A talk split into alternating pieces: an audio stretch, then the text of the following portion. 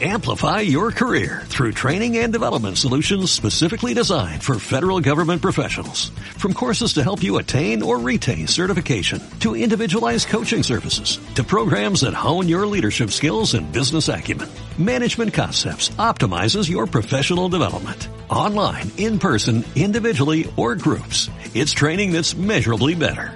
Learn more at managementconcepts.com. That's managementconcepts.com.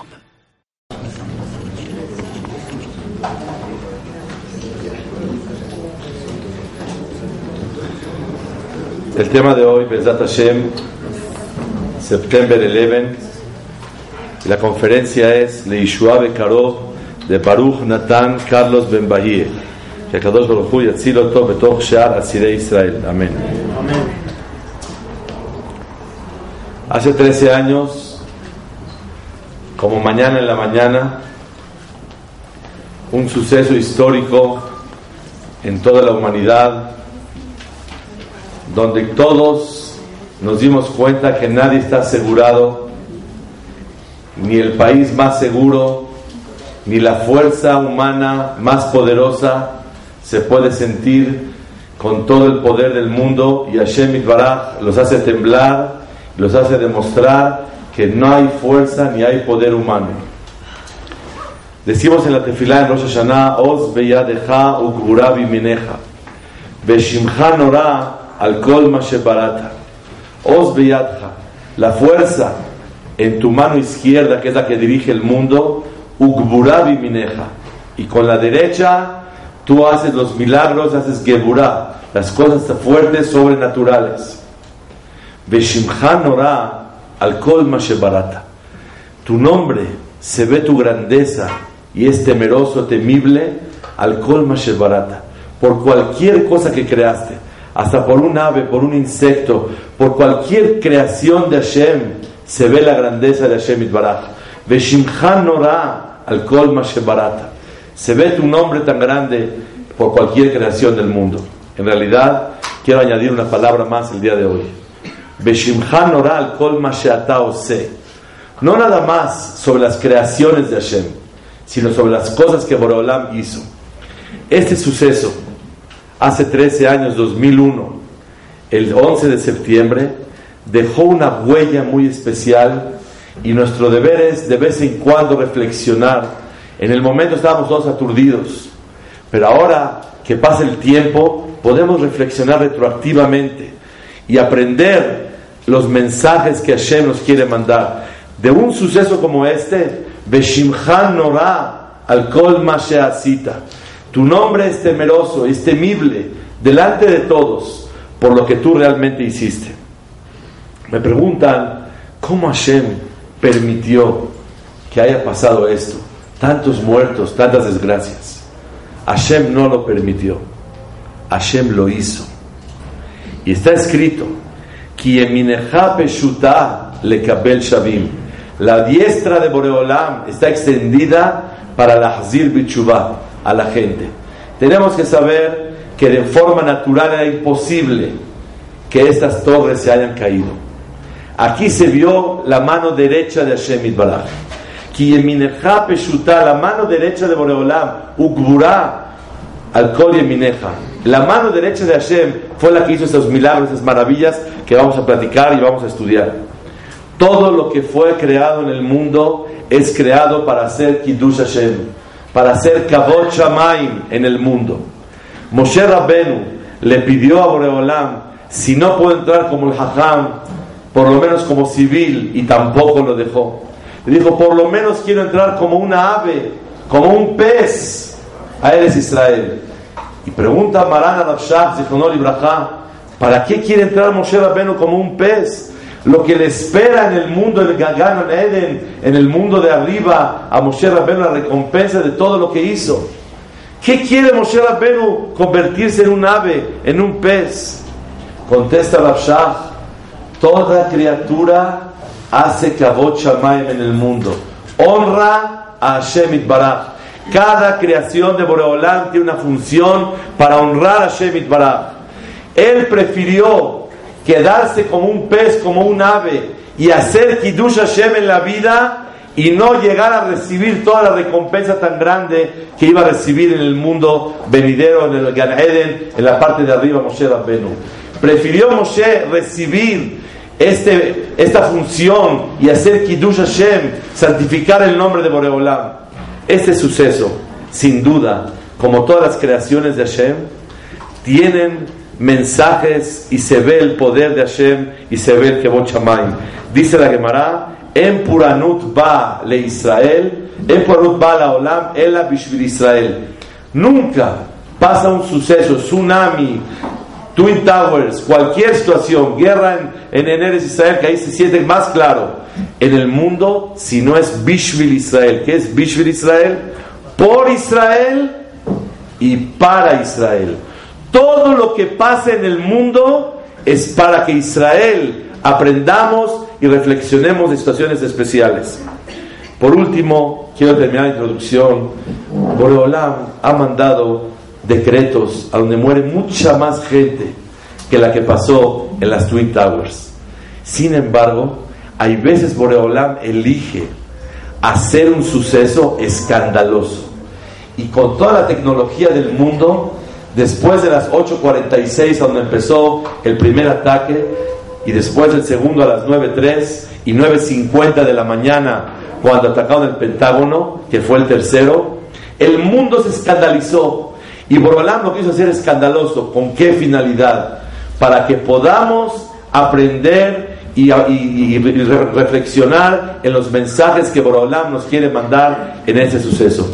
Besat Hashem, vamos a comenzar a estudiar juntos y le damos la bienvenida a Rabbi Abraham Anillar. En esta ocasión, la clase de los miércoles se agrandó con su presencia. Buenas noches a todos, con permiso del Jajam. Sí, el 11 de septiembre marcó algo muy grande en el curso, en el rumbo del mundo. Y cada uno cuando escucha 11 de septiembre se acuerda dónde me agarró. ¿Dónde estaba? ¿Cómo era la noticia? Como dijo el Jajam, el deber de nosotros es siempre ver lo que pasa y buscarle a Dios dentro de lo que pasó. Ver la mano divina dentro de las desgracias y aprender algo para nosotros hoy en día. Quiero comenzar con una profecía. Una profecía del profeta Daniel, lo puedan ver en casa cuando lleguen. Daniel capítulo 8. Introducción, el profeta Daniel vivió entre los dos templos. Él era uno de los niños superdotados que los babilonios se llevaron de Jerusalén para hacer escuela de consejeros financieros, ministros del gobierno babilonio. Cuatro niños judíos se destacaron. Daniel, Hananiah, Mishael y Azariah. Daniel tuvo unas visiones, las cuales escribió en su libro de Daniel.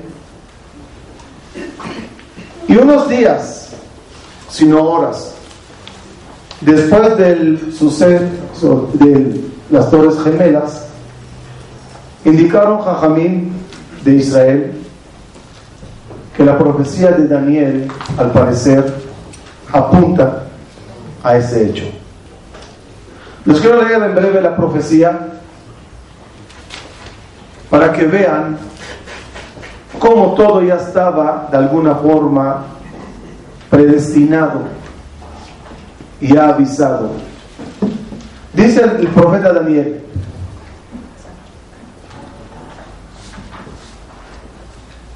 en el año tercero del rey Belshazzar, donde Daniel era su consejero, tuve un jazón. ¿Qué es jazón? Diferencia entre jazón y nebuá que Jazón se trata de una visión, no un sueño, no un mensaje divino, un Jazón. Como viajar en el tiempo y ver un hecho. Y fui en el Jazón, estuve parado en Shushan Abira, en la cual está ubicada Be'elam a Medina. Me, me, estaba, me, vi en una capital muy grande, en, unas, en un país desconocido para mí. Un país que, obvio, hace 2000, ¿qué? 2500 años que vivió Daniel, creo que todavía no descubrieron América entonces. Bayer Bajazón estaba parado al lado de un gran río. Vaesaenai, he alcé mi vista, haciendo la alusión que está viendo algo muy alto, y vi, metafóricamente dice, un carnero con dos cuernos muy grandes. Ese poder, dice Daniel, que tenía los cuernos, le ayudaba a dominar todas las demás animales y criaturas en la selva. Hablando, es decir, de dos cuernos que dominan, o de ahí se manifiesta el poder de la nación ante todas las demás animales, es decir, naciones. Para no entrar en muchos detalles maravillosos que está, porque la idea es avanzar, dice Daniel, estaba impactado, me vi, ¿qué estoy viendo? Imagínense una persona que nunca vio un edificio de dos pisos. Y he aquí que llega un pájaro descarado, Zefir Izim, un pájaro descarado. Lo interesante, dice eh, Daniel, que no tocaba el piso. La impresión de ver algo tan grande en el aire, hasta cuando uno vuela, dice, ¿cómo estamos tanto tiempo y todavía no nos caímos? Ese pájaro tenía enfrente de él como un cuerno, haciendo alusión a la... Él le he visto cómo llegó hasta el cuerno y chocó con él. Vaishaber y rompió el cuerno, y dice David, dice Daniel, perdón, y, el cuerno se rompió y cayó. Y he aquí que el pájaro Igdil, que es Igdil, creció de nuevo. Le vi estrellándose y le vi creciendo de nuevo, es decir, otro. Ujeos mató y con su velocidad se rompió el otro cuerno. Vatigdal y de nuevo creció ese pájaro, pero esta vez cayó en el Negev. Negev es símbolo de desierto. Vatigdad, cuarta vez y última vez en la profecía, pero esta vez se fue al ministro de la defensa.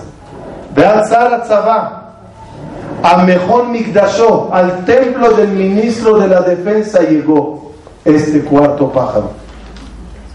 Haciendo alusión a no, no Casa Blanca. Pero ahí no cayó todo como el cuerno. Ahí le quitó Urama de una forma de decir, le quitó un pedacito nada más. Después habla de la guerra que se desató. Betzabá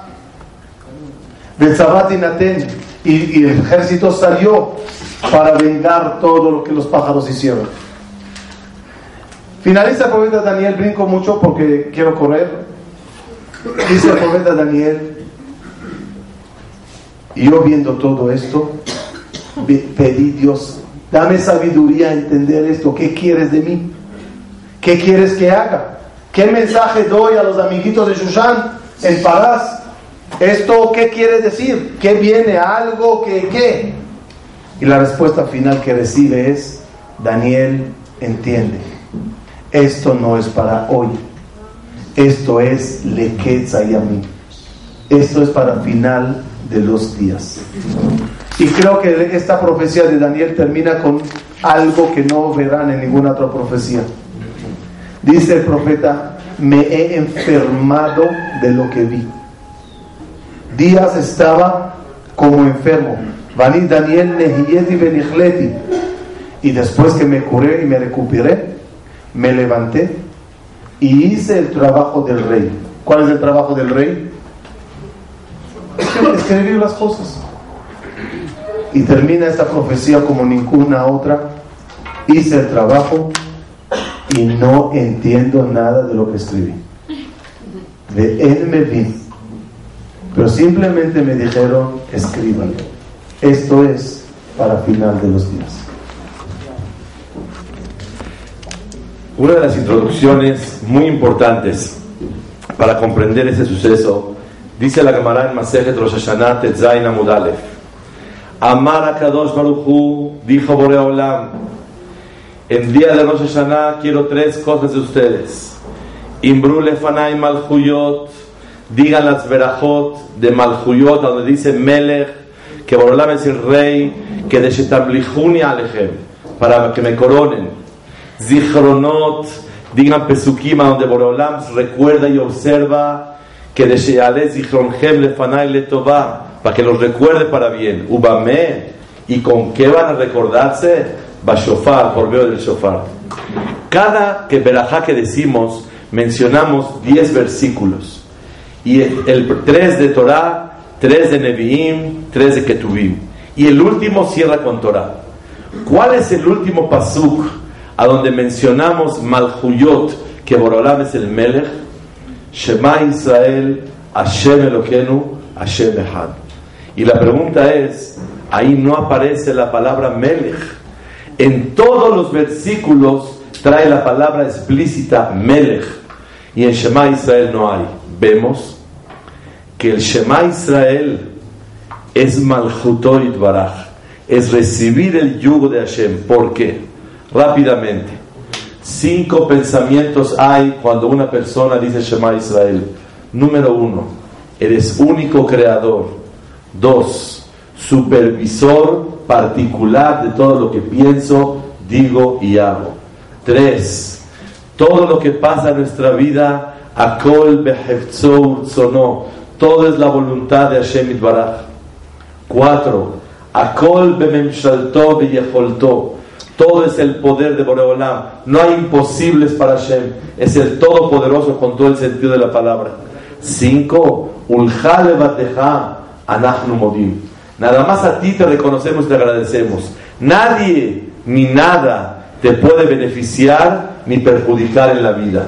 Una persona que reconoce esas cinco cosas. Eres el único creador, supervisor. Todo lo que vivimos en nuestra vida es tu voluntad, Boreolam. Eres el Todopoderoso y no hay limitantes, no hay límites para Boreolam. Cinco, todo lo que nos pasa en la vida es Boreolam y nadie te perjudica y nadie te beneficia, son mensajeros de Hashem. El decir y resentirlo todos los días, dos veces al día, eso quiere decir Malchut reconocer el yugo de Boreolam. Boreolam se le apareció una voz al Bet Yosef, Rabbi Yosef Karo la noche de Shavuot y estaba estudiando Torah. Salió una voz del cielo y le dice, Banay Habibai, hijos queridos. Borolam hablando con Rabbi Yosef Caro le dijo, por favor, Amdu al Raglechem, párense. Veavitomru Bekol Ram, digan en voz alta, Shema Israel, que Yom Kippurim. Digan Shema Israel como Yom Kippur. Veheeluni, y enaltezcame. Boreolam se siente enaltecido cuando un Yehudí dice Shema Israel. Díganlo como Yom Kippurim, ver qué palabras. Así como nosotros extrañamos Yom Kippurim, también Boreolam extraña Yom Kippurim. Y dice, por favor, repitan Shema Israel, que Yom Kippurim, como el día de Yom Kippur. Y Hashem Elohim, como el día de Yom Kippur. Eso es lo que verdaderamente un Yehudí tiene que saber. Aunque no dice la palabra Melech, pero el decir Shema Israel dice todo. Reconoces que es el único creador, supervisor, todo es su voluntad, es todopoderoso, no hay límites para Boreolam. Y todos son mensajeros de Hashem, nadie te perjudica, nadie te beneficia en la vida. Una persona que dice Shema Israel, eso se llama Lekabel Malchutoy Baraj, reconocer la grandeza de Hashem. quiero aumentar la explicación que decimos Hashem o Elohim. Todo el mundo cerramos los ojos con mucha emoción, con mucha concentración, llorando. Hashem o Elohim. ¿Qué quiere decir Hashem o Elohim? Dios es Dios. ¿Qué dijiste? No dijiste nada. Hashem o Elohim. Yud ke vav ke es Elohim. Yud ke vav ke es Elohim. ¿Qué dijiste? Ya sabemos que es Elohim. Entonces, ¿qué es? También Hashem es Elohim. ¿Qué diferencia hay? Hashem quiere decir el nombre del creador y es piadoso. Porque como es el dueño y el creador, cuando uno es dueño de algo lo cuida. Elohim quiere decir el juez y el supervisor. Mashgiach Alenu. Y Elohim quiere decir Dayan, un juez. Ahora vean las explicaciones. Número uno, Hashem Hua Elohim. Boreolam es el que shalit al kol Todas las fuerzas que hay en el mundo, todas son dirigidas por Boreolam. Nadie es independiente. Hashem, Hua Elohim, el creador del mundo, es el que dirige todas las fuerzas. Número dos, Hashem Mashgiach Halakol. Hashem Hua Elohim, Hashem Hua Elohim, el creador es el supervisor. No nada más creó y dejó el mundo abandonado. Él supervisa todo lo que pasa en la vida. Hashem o Elohim, Él supervisa todo. Tres, Hashem o Elohim. Antes de mandar din, juicio en el mundo, Boreolam manda piedad. Antes de mandar un golpe, Boreolam prepara la curación desde antes. Hashem, el Rahamim, la piedad de Boreolam, es el juez. Antes del juez viene el Rahamim. Y por último, que sepas Hashem Elohim. Este juicio, las cosas difíciles que vivimos en la vida, su raíz y su fuente es piedad. No nada más piedad antes del juicio. El juicio es piedad. Hashem Elohim, Hashem Elohim. El juicio, su raíz de él y su fuente y su origen es la piedad de Hashem Itbaraj. Por lo tanto, una persona cada vez que vea justicia, cada vez que vea Barminan, que Dios nos libre, que siempre sea todo bueno, pero cuando hay Elohim, ¿cuál es tu misión? Buscar a Hashem detrás de Elohim.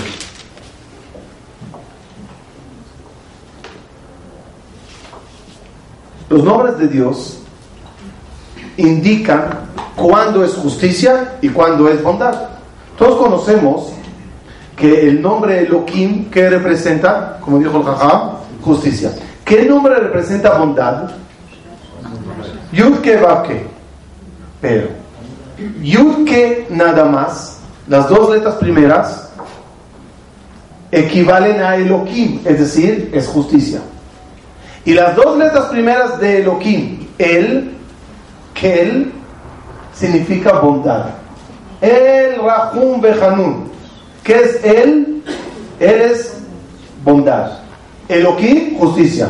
Dice Jajamí algo maravilloso. Observen las palabras que simbolizan justicia divina. ¿Cuáles son? Elohim. La mano izquierda, porque la mano derecha es bondad. La mano izquierda que es justicia. ¿Cómo se dice, izquierda en hebreo? Small. ¿Cómo se llama el ángel acusador? El padre de Yetzerara y de el jefe de todos ellos. Samechme. ¿Cómo se escribe? Samech Alef Lamed. Observen que los tres que indican justicia, Elohim, Small o el nombre del ángel, los tres tienen el nombre Él en ellos. Alef Lamed. Small, Elohim, Samech Para indicarte que en cada justicia hay ahí adentro una bondad que humanamente vemos la desgracia y no la super desgracia que se canceló. Vemos el mal, pero no vemos lo grave, lo grave que podía venir y se evitó. Y la misión de la persona en cada Elohim, buscar a Hashem. Por eso el deber que cuando hablas de los, ah, del 11 de septiembre y de la desgracia que pasó allá, es decir, sí, hubo una desgracia, pero dentro de la desgracia habían grandes milagros. Un dato. Lo intenté corroborar mejor, pero ya tres fuentes fidedignas lo estaba leyendo. Uno, pero las tres dicen lo mismo. ¿Cuántos Yehudim trabajaban en las, en las Torres Gemelas? ¿Saben? ¿Cuántos Yehudim trabajaban allá entre entrar, salir, de, no sé, de traer facturas? No, no sé lo que hacían. ¿Cuántos Yehudim? Cuatro mil Yehudim trabajaban allá. Ese día, solo un Yehudí estaba. Un Yehudí falleció. Fallecieron los de Atzala que llegaron después para salvar. Pero de los que trabajaban ahí, de cuatro mil, uno. Chequen lo mejor en las tres fuentes que leí que son fidedignas, no, no dijo las cosas exactas, pero digo como está escrito. Tanto es lo raro que muchos opinan que Israel organizó. Y se encargaron en el Knis avisar, no vayan hoy. Porque no hay otra explicación. Y los famosos milagros que demuestran que hay Él detrás de Elohim. Que hay bondad detrás de Él. Que sepan por qué la palabra Elohim es en plural. Barminan, ¿Dios cuánto es? Uno. Tenía que decir Eloca. ¿Por qué dice Elohim? Se presta a una confusión, Barminan. Respuesta. Porque cada vez que Dios se manifiesta duro, detrás hay un, no un Dios, una cualidad de Dios bondadosa. De tal forma que cada golpe hay ahí dos. El Dios duro y el Dios bondadoso detrás. Por eso el Elohim es el problema. Porque nunca viene solo. Nunca hay un golpe solo. Después de reconocer que el mundo está dirigido por Hashem Itbaraj, sabemos, sabemos que los horarios fueron el primer ataque 8.46, el segundo 9.3. Estaba planeado para que los dos sean en el mismo instante. Y así hubiera sido una explosión increíble y, haber tomado a todas las personas para que nadie tome la precaución de retirarse. Resulta ser que uno del primer avión venía un yehudí, se le olvidó su coracha en la sala del, del, aeropuerto. Cerraron el avión y él le dijo, discúlpeme, se me olvidó una cosa, usted no puede bajar, yo me bajo, usted no puede bajar y están peleando casi 18 minutos. Si me bajo, no te bajas. Si me bajo, si te bajas, pero no te subes. No me subo, pero yo me bajo. Se bajó por su coracha y se salvó la vida. ¿Qué quiere decir? ¿La coracha salva vidas? Aquí aprendemos que cuando te toca, aunque te quites, y cuando no te toca, aunque te pongas, y esto quiere decir que la mano de Hashem Itbarak es la que maneja el universo. Y se ve aquí Ashgaha Pratit. Muchas veces no entendemos situaciones que una persona se le olvide la coracha para salvarse la vida. ¿Qué es esto? Akol sono. Todo es la voluntad de Hashem Itbarak no es la coracha que salva, es la voluntad de Hashem que hizo olvidarte la coracha. Y aquí tenemos que entender que todo lo que no sea el libre albedrío, todo lo que no sea la elección del bien o mal, Akol, Akol, Bide Shamaim. Ahora que estamos en víspera de Rosh Hashanah, tenemos que saber que Sheadano Hashem Eloquenu, Sheasholtan Lefaneja, tú manejas el mundo y tú decides. La persona tiene que llenarse de paja. El regalo más grande del mundo, ¿cuál es? Tenerle miedo a Hashem Itbaraj. Ubgen, ten pajdeja Hashem Eloquenu al kol maaseja. Ten, danos un regalo de año nuevo. ¿Cuál regalo? El tenerte miedo el saber que tú vas dirigiendo el mundo y yo no elijo nada. Tú me puedes enseguecer, me puedes hacer olvidar, me puedes hacer venir, me puedes hacer ir. y todo es la voluntad de Hashem Itbaraj. Llegó un Yehudi, un Shaham, a pedir ese de acá, una persona que estaba en las torres muy temprano, 8 de la mañana. Y estaba en los últimos pisos, porque el primer, el primer ataque fue en el piso 80. Y él estaba arriba del piso 80. Y le vino a pedirse de acá. Dijo, ay, ay, ay, se me acabó la chequera. Bueno, come tomorrow, please.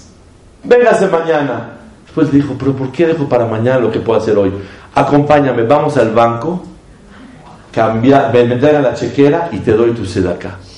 Bajaron los dos, fueron al banco y se cayó la oficina.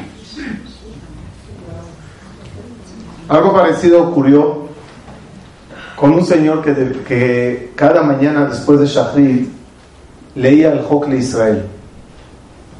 Los que saben, los que no saben, Hokle Israel es un, un estudio que establecieron, eso creo, que la Arizal lo estableció, que después de la tefila uno lea un poquito de cada, un poco de Humash, un poco de Nevim, un poco de Gemara, un poco de Musar, un poco de Alajá, y es un estudio bueno después de, de. Uno de los señores llega a, a las torres donde él trabajaba, pero no alcanzó a terminar el Hok en el Knis. Llega a las torres y dice, si subo a la oficina, entre la secretaria y el esto y el otro y el cheque y el esto, no voy a estudiarlo. Se sentó en un banco ahí, ahí afuera, abrió su librito y estaba terminando el Hok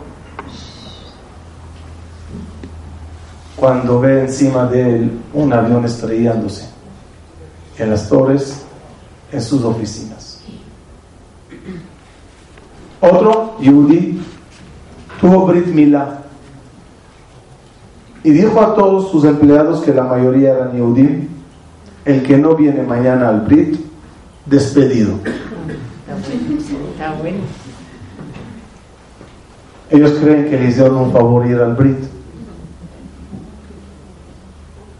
Y así a Kadosh Baruj con cada uno de esos cuatro mil personas le inventó qué hacer.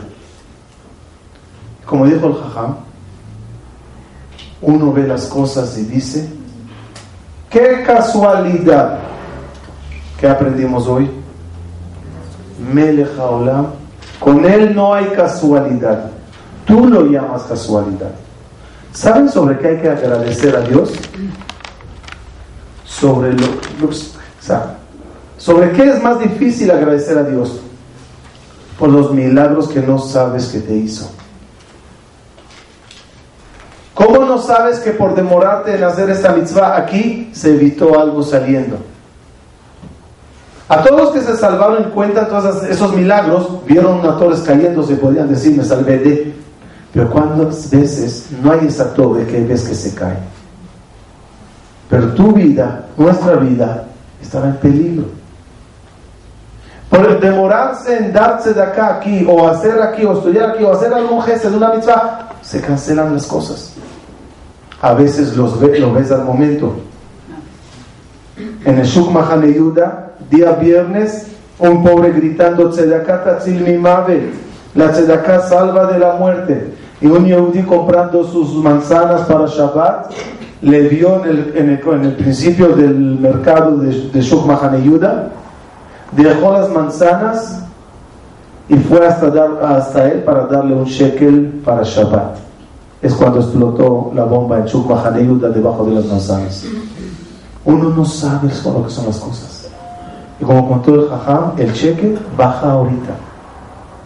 Dice el Zohar, antes que Barmina lleguen decretos, Dios manda oportunidad para cancelar. No digas mañana, porque ahorita tiene que llegar el decreto y no sé qué hacer contigo, dice Dios. Necesito un empujoncito, la, la balanza está muy equilibrada. Te voy a mandar un pobre, te voy a mandar una persona que necesita ayuda, te voy a mandar una tzedakah, una mitzvah, un algo. Ayúdame, dice Dios. le denle fuerza a Dios para que te pueda ayudar. Por eso dijo Jajamín, mitzvah vale Mitzvah te llegó ahorita, no la dejes para después. Porque después ni del pobre ni de uno está asegurado. Y Dios te le mandó ahora porque ahorita hay que tomar decisión. La salvación te hace entender que más de lo que tú hiciste con Él, Él hizo contigo. Tú a lo mejor le das un cheque, Él te dio la vida. La vida presenta oportunidades. Es de sabios reconocerlas y de afortunados el aprovecharlas. Verdaderamente quiero contarles una historia con el señor Ari Schombrun. El señor Ari Schombrun trabajaba en el piso 103, en la primer torre. Él, el sistema era que subían hasta el piso 78 y luego cambiaban de elevador. El golpe fue en el piso 80. Y él cuando llegó ya había explotado, él venía subiendo y explotó la parte de arriba. Cuando llegó al piso 78 había fuego y se encuentra una señora que trabajaba con él y justo entre paréntesis, es muy importante el paréntesis, no le caía muy bien, le caía muy gorda. ¿Por qué? Porque trabajaba con ellos, era una auditora y era muy pesada su forma de ser. Y trabajaba con ella. La vio que se quemó una quemadura de tercer grado. Decidió empezar a encaminarla rápidamente. Menos de 18 minutos quedan. Ella no sabe cuánto espera. Va bajando, va bajando, va bajando. Y cuando llega, sale al PB, está hacia afuera. Primero bajó al sótano para agarrar el coche. Dijeron, no, no hay sótano, peatonalmente. Se fueron, salió y la llevó a una ambulancia. Y le dijo a ella, por favor, no me dejes. Acompáñame en la ambulancia. Si no sería porque la acompañó, él se hubiera quedado alrededor y le toca la segunda explosión y se va. Como dijo Rabbi Ambram, ¿quién ayudó a quién? Él estaba ayudando a ella a bajar y se estaba salvando la vida. Pero Ari Schombrun, aprendemos de aquí algo muy grande en la vida. Se puso a pensar y volteó cuando se enteraron y vio que cayó el segundo ataque, se le salieron las lágrimas y dijo, yo pensé que te estaba yo ayudando, pero tú me estabas salvando la vida a mí. De aquí aprendemos que lo que hacemos por los demás, Boreolam no te necesita. Boreolam le puede mandar al otro sin que tú intervengas. Pero a ti te dieron la oportunidad de ayudar porque a ti te va a servir esa manera de ayudar. Tenemos que tener clara la escafá de la Torah quiero traerles la reflexión que tuvo Ari. Dijo que desde ese entonces sus prioridades, sus prioridades no son las mismas. Antes vivía para trabajar, ahora trabaja para vivir. Antes su capital era el dinero, hoy su capital es la familia. Hizo tres capalot, recibió tres cosas. Número uno, hacer tefilá shaharit min arbit kol minyan todo el tiempo. Número dos, no contestar el celular a la hora del rezo. Número tres, tener un shiur de Torah todos los días. Y por último, cada septiembre 11, como mañana, revisar cómo van las Kabbalot. Si las está llevando bien o mal. Lo que quiere decir que nuestra vida ya no es igual después de un suceso como estos. Pero ¿cuántas veces realmente cambia la vida? Parte de la tragedia es que todo regresó a ser igual. Y este es uno de los problemas, que cuando una persona vive algo especial en su vida, está conmovido. Pero tenemos que aprender una regla. Boreolam te bendijo y recibiste cosas hermosas este año, en esta vida, en situaciones especiales, o el hecho de que vives Baruch Hashem, tienes que agradecerle a Hashem. ¿Cómo se le agradece a Hashem? Todos conocen mi famosa historia, la mencioné hace como 12, 13 años. Un señor llegó a una empresa y llegó a la empresa y estaba a las 9 de la mañana, entra con el patrón y le dice, jefe, qué dichoso de yo pertenecer a su empresa.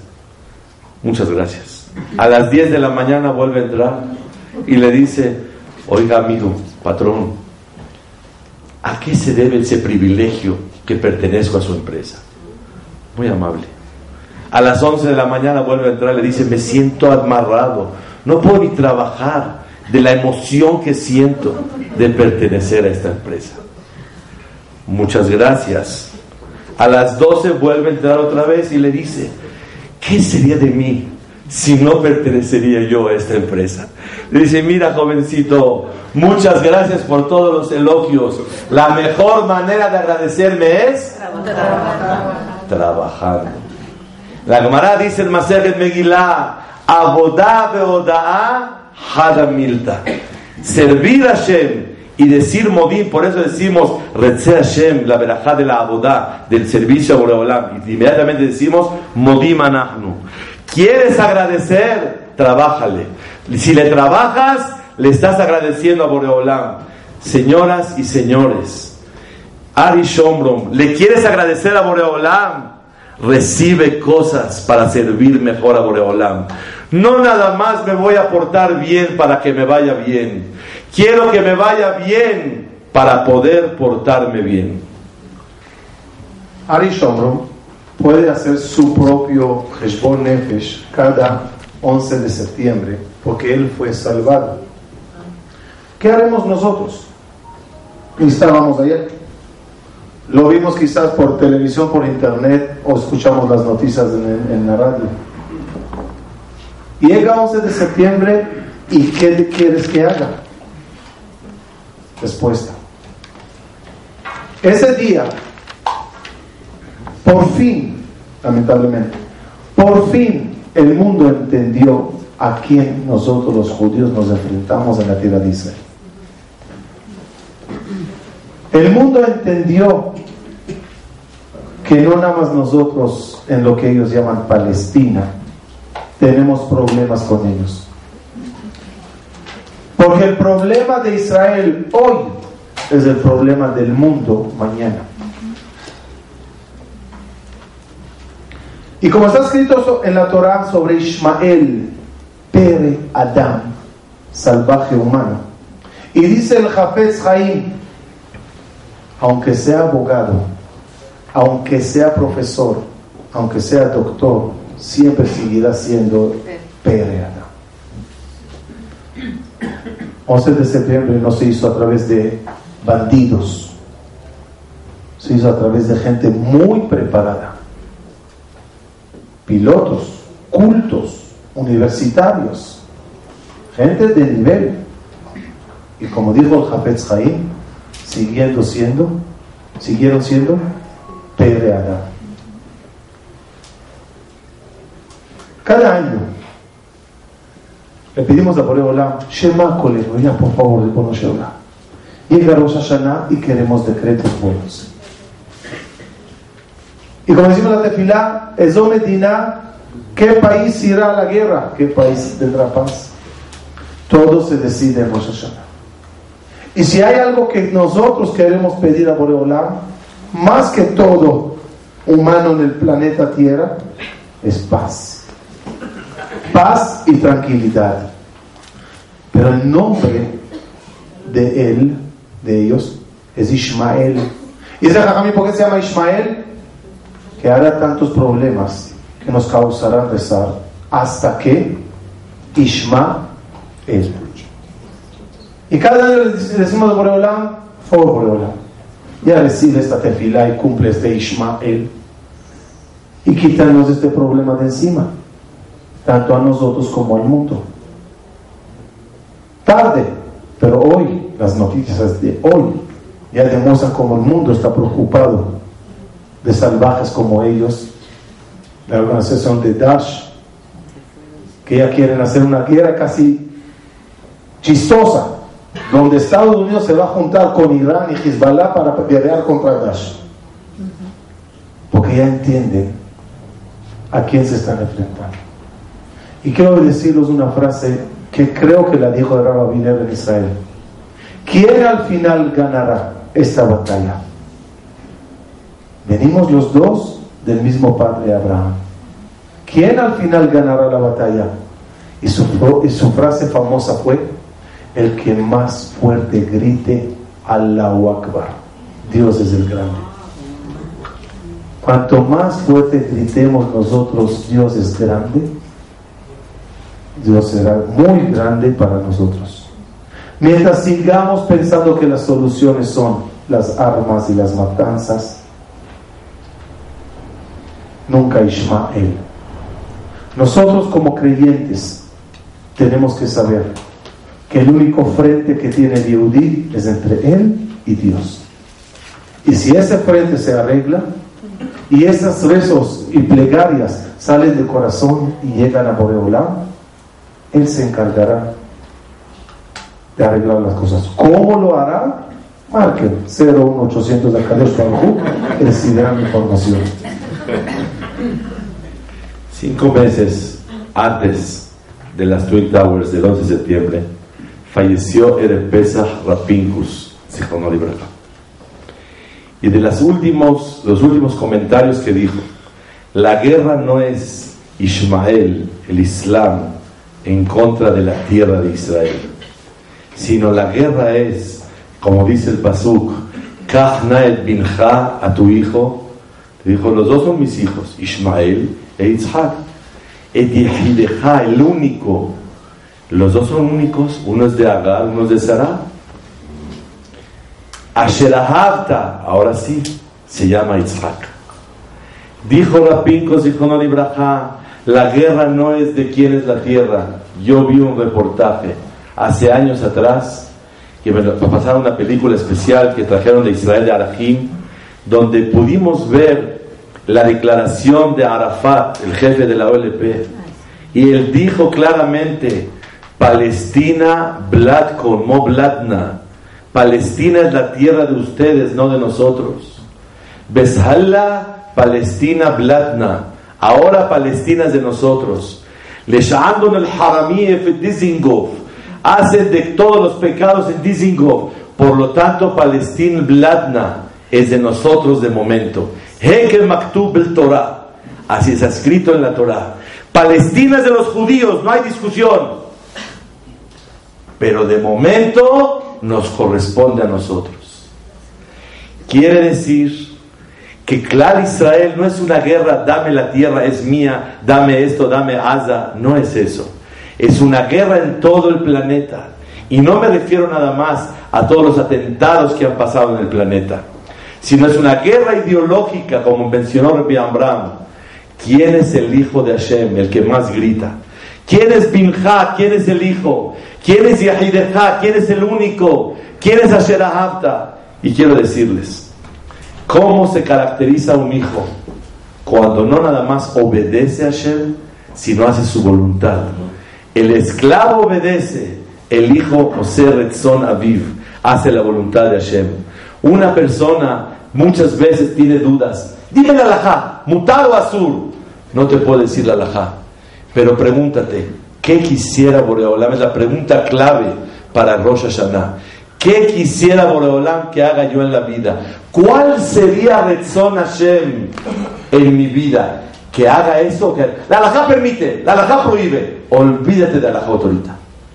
Papá, ¿qué le gustaría que haga? ¿O le gustaría que no lo haga? Eso se llama binja. Ser hijo de Hashem o ser Retzon Aviv.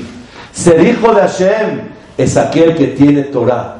Porque hacer mitzvot, kibuda baem, y ser correcto, ser un mensch, y no estudiar Torah, le falta el nombre de Binja. Ashivenu avinu le torateja. Cuando hay limuda Torah en el pueblo de Israel, automáticamente se llama avinu y te llamas Binja. Asher ahabta. ¿Cómo te puedes considerar que Borolam te quiera? ¿A quién Boreolam quiere en la vida? Dice el Hajamim, Shemesh Bigburato. ¿A quién ama Boreolam? A dos tipos de personas. Uno, el que se esfuerza y estudia Torah. Dos, el que es humilde y no reacciona cuando alguien lo agrede. Si te agreden y te quedas callado, te llamas el querido de Boreolam. ¿Por qué? Porque tú reconoces que no pones orden en este mundo. El que pone orden es Boreolam.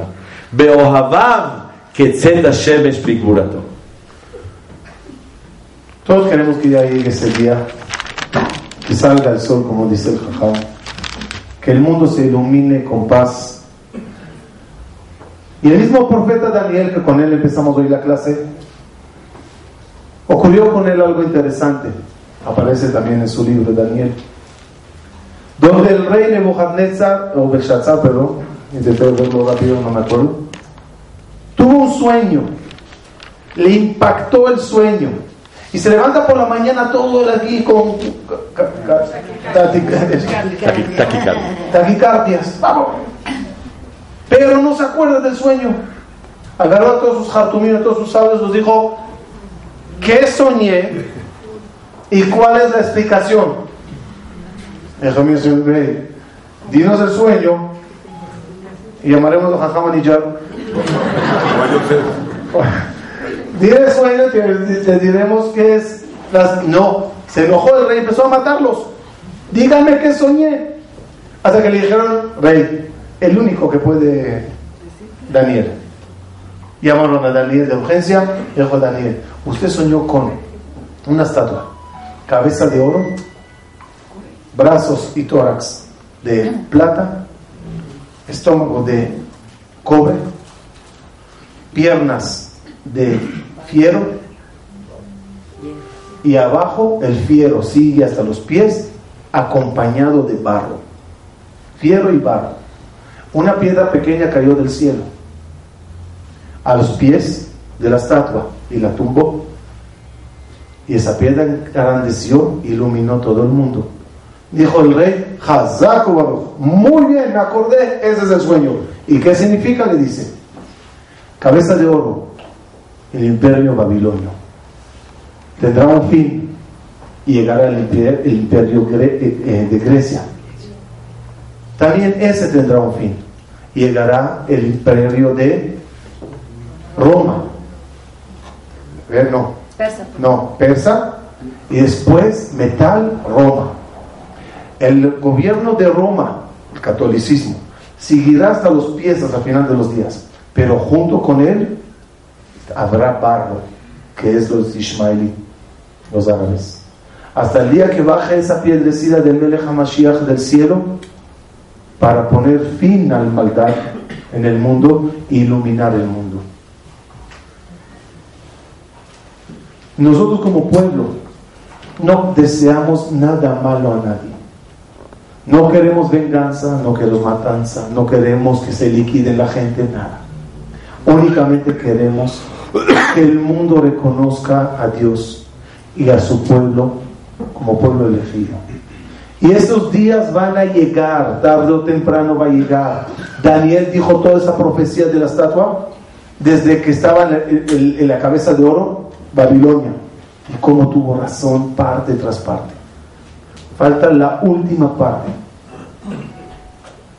Y cuando quiera Boreolam, mandará el Mashiach. Pero ¿saben cuándo el rey decreta cosas buenas? Cuando el rey está alegre.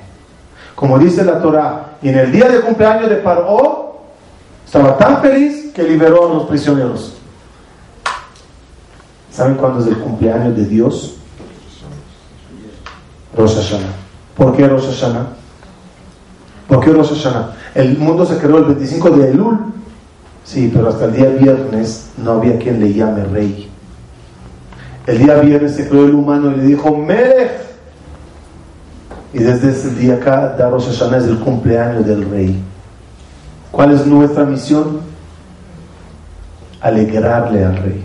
Como dije hoy en la clase abajo, el cumpleañero, su felicidad en el cumpleaños de quién depende?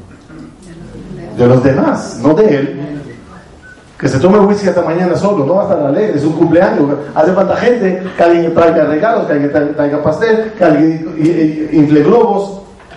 La alegría de Melach Malchea Melachim el día de Rosh Hashanah no depende de él, depende de nosotros. Y nosotros podemos hacerle feliz para que ya saque de prisión a este mundo de guerras, a este mundo lleno de odios, a este mundo lleno de enfermedades y matanzas. Nuestra misión es rey alegre en día de Rosh Hashanah. 100 sonidos tocamos el día de Rosh Hashanah. ¿Por qué 100? Dice el tour, porque 100 lágrimas sacó la mamá de Sisera. ¿Quién era Sisera? Un rey, primer ministro, Goy. Y la mamá de él, Goya. Como ella lloró 100 veces, tocamos el shofar 100 veces. ¿Qué tiene que ver que 100 veces toquemos el shofar porque una señora lloró? ¿Y de qué lloró? Fíjense ustedes. Cuando ya habían matado a Sisera, dice el Naví en Sefer Shofetim, algo de verdad maravilloso, que ella veía que se tardaba, no llegaba su hijo, el primer ministro, no llega, no llega, no llega, y sacaba lágrimas. ¿Cuántas lágrimas sacó? Cien. Batella Bev, MC, Lloró, la Shon llevaba, Teruáez llevaba, lágrimas, llorar. Cien lágrimas sacó. ¿Y por qué lloró? Porque no llegaba. Pero ella decía, seguramente está ocupado y viene con mujeres al lado de él. Viene con todo el botín que tuvo éxito mi hijo en la guerra. Pero ¿por qué lloraba ella? Si verdaderamente se estaba consolando diciendo, seguramente está repartiendo un gran botín. Vemos que aunque ella se quería consolar, lloró por si tal vez realmente no vivió su hijo. Shofar significa llorarle a Boreolam por si tal vez las cosas no son como nosotros queremos. Y el llorarle a Kadosh Baruchú es la tefilá. ¿Y por qué no lo hablas? ¿Por qué lloras? Porque la boca está sucia de hablar la Shonara y no puede hablar.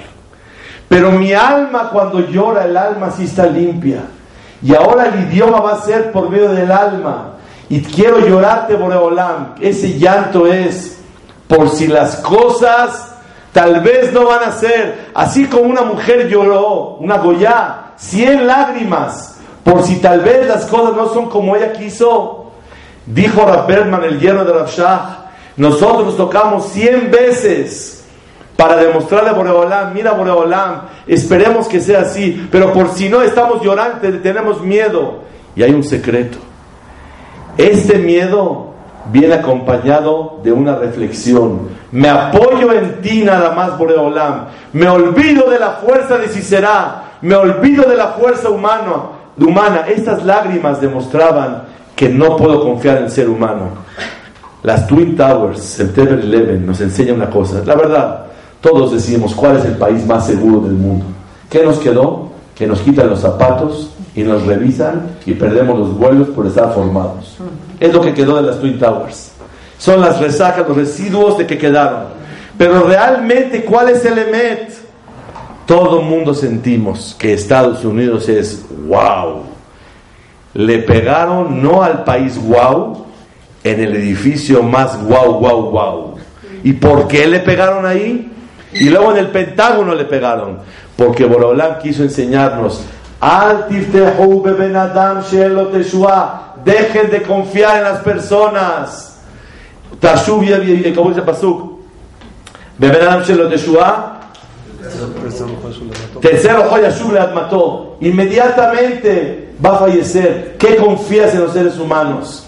Ashre Shekel Yaakov Ezro. Señoras y señores, vamos a quedarnos con algo, no con la molestia de quitar zapatos cada vez que vamos a formarnos, sino cuando te quites los zapatos, aunque no viajes, acuérdate, el mundo está en pánico.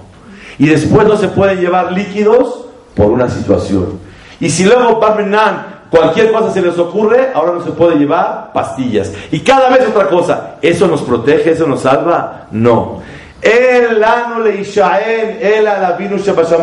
Las lágrimas de esa madre simbolizaron la, doblegación a la fuerza de Dios y no apoyarse en la fuerza humana. Esta tefilá que hacemos por medio del shofar, Boreolam te lloro, shofar estoy llorando. ¿De qué lloro? Lloro de vergüenza de tanto que me has dado. Lloro de vergüenza de que he fallado a Kadosh Baruj Y lloro porque sé que si yo te imploro, me puedes contestar. Este shofar es la manera de dialogar con Hashem Itbaraj. Sí, Como dijo el Rab, no hay que confiar en nadie. Dijo, dijo Dios al profeta Yehezkel, romperé a mis hijos el bastón que se apoyan encima de él.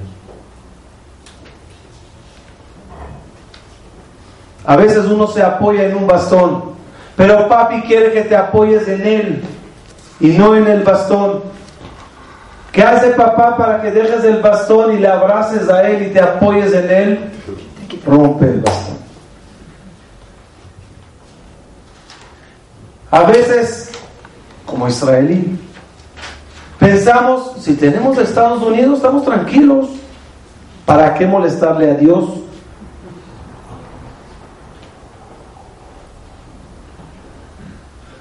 Hay otro Dios escrito en el dólar. Con ese lo arreglamos todo. Viene Dios y te rompe ese bastón. A veces uno confía que su jefe es el que le da la parnasá. Viene Dios y rompe ese bastón. Y de repente el jefe ya te hace caras, ya quiere despedirte. Y en ese momento que ves que el, el, el, soporte, el apoyo. el apoyo del bastón está tambaleando, automáticamente corres a abrazarle a Dios. Lamentablemente somos como la paloma de Noah, que cuando no encontró dónde aterrizar, regresó a casa. Pero cuando ya encontró Manoach le Ragla, hasta luego Noach con tu arca. No se vale decirle a Dios hola únicamente cuando se rompió el bastón. La tarea de nosotros el día de Rosh Hashanah nombrar a Kadosh Baruj Melech y saber que todo depende del Melech y no de fulano o mengano. Todo es de ti, Boreolam. Y tú elige el canal que quieras. Mándame la parnasa por fulano o por mengano. Mándame la salud por el doctor X o Z. Una vez fui a la farmacia en Venezuela con un amigo y le dije, mira, me duele esto, ¿me, das algo? Me dice, mira, ahí está pastilla, ahí está y ahí está. Le dije, ¿cuál es la más barata?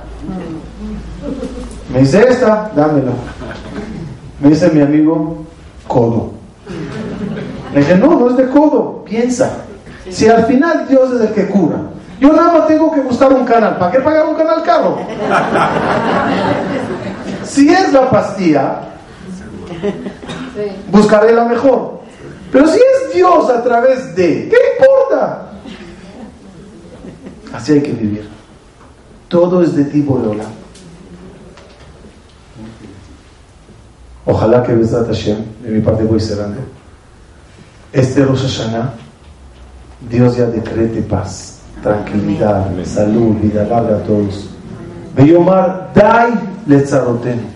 Basta, Dios, por favor, con todo el sufrimiento. Y quiero cerrar con unas palabras no hacia ustedes, sino hacia, sino hacia Dios. Por favor, Boreolam, ¿cuántos años más puedes examinarnos?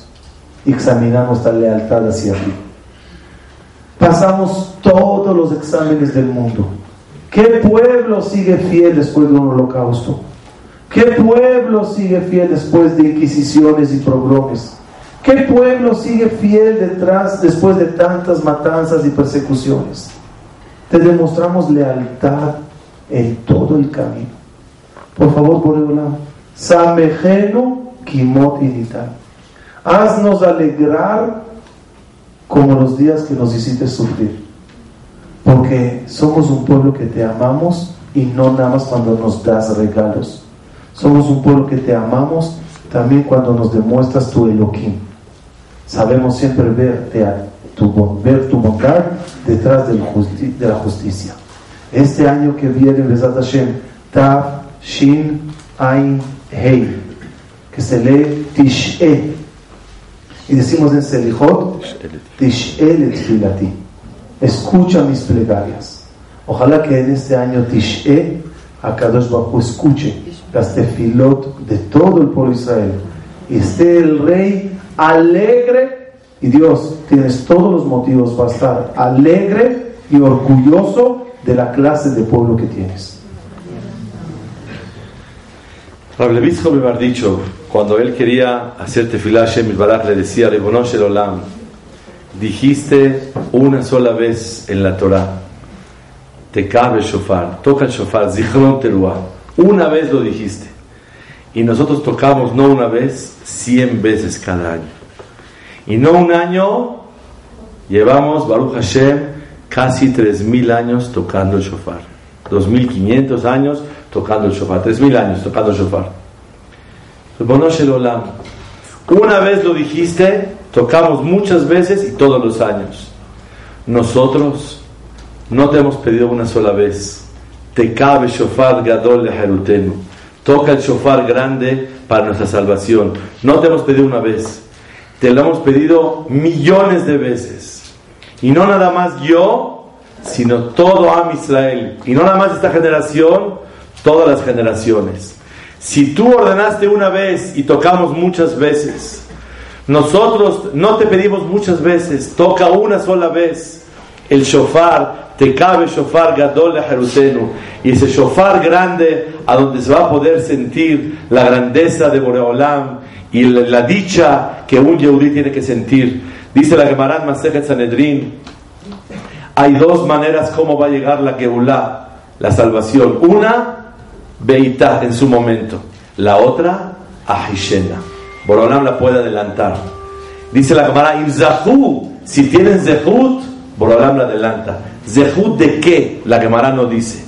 Los Mefashim dicen otra explicación. Voy a mencionar una, con eso concluyo. Imzahu.